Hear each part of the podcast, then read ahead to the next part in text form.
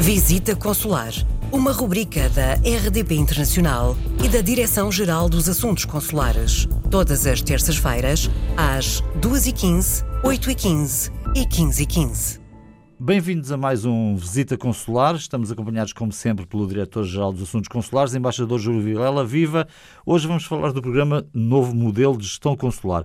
Enfim, há aqui muitas mudanças, sobretudo uh, têm a ver com a digitalização dos serviços. Pode dar-nos uma ideia do que é que está em curso? Uh, com certeza, com muito gosto. Uh, digitalização sem perder o foco da proximidade do atendimento.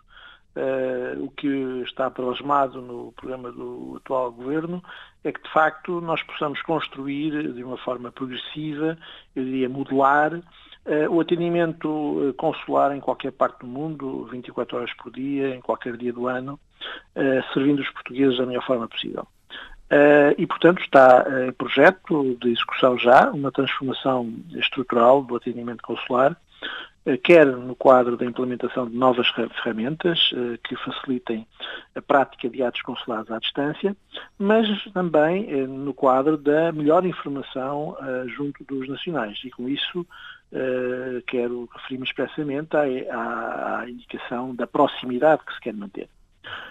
O exemplo disto, e, e explicando um pouco melhor, é o atual Centro de Atendimento Consular, em funcionamento desde 2018 em Lisboa e também desde este ano, que agora findou em 2020, em Alfândega da Fé, através do qual um grupo de operadores eh, dá apoio estrutural uh, à rede consular em cinco países na Europa, a Espanha, o Reino Unido, a Irlanda, a Bélgica e o Luxemburgo, uh, informando qualquer cidadão português residente naqueles países que, com uma simples chamada telefónica local, necessita de esclarecer uma dúvida, de pedir um agendamento de um ato, de pedir apoio para alguma situação, poder comunicar-se de imediato com um atendimento que nunca eh, era assegurado de uma forma completa no passado e que agora passa a ser. E isso é para estender. Este é o primeiro, Esse é para estender este, este, esta forma de funcionamento, será para estender a outros países, imagino. Exatamente. Temos o plano de extensão a toda a rede na Europa já, digamos, eh, pensada e acordada com a Agência de Modernização Administrativa, é um projeto conjunto entre o Ministério dos Negócios Estrangeiros e a Agência de Modernização Administrativa e que até 2026 permitirá aumentar exponencialmente o serviço de atendimento nesta matéria, por via telefónica ou por via de e-mail.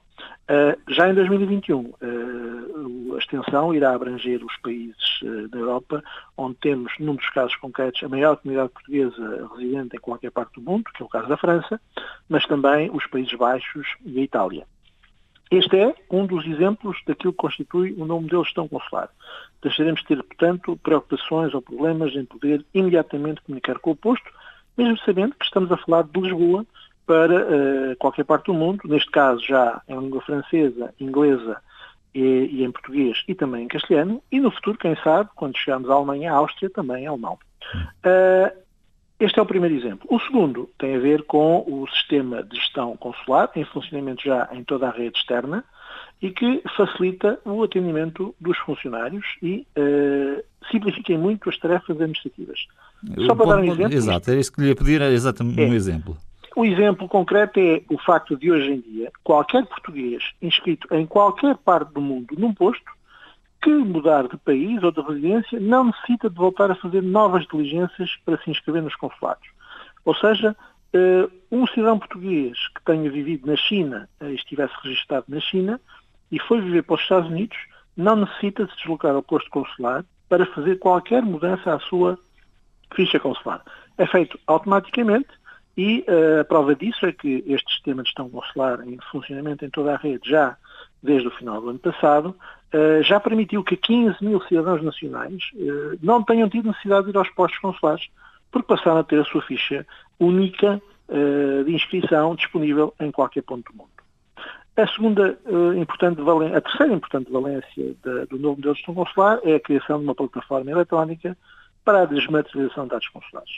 O e-Consul, eh, que se encontra em preparação, permitirá a qualquer cidadão português, eh, através da sua, eh, do seu telemóvel ou do seu computador, pedir um ato consular, recebê-lo em sua casa ou por via eletrónica e pagando eletronicamente também o custo desse ato. E, portanto, nem todos os atos consulares serão, serão possíveis. Como? Nem todos os atos consulares com certeza serão possíveis, mas pode dar a ideia de um ou outro que possa ser feito desta momento, forma?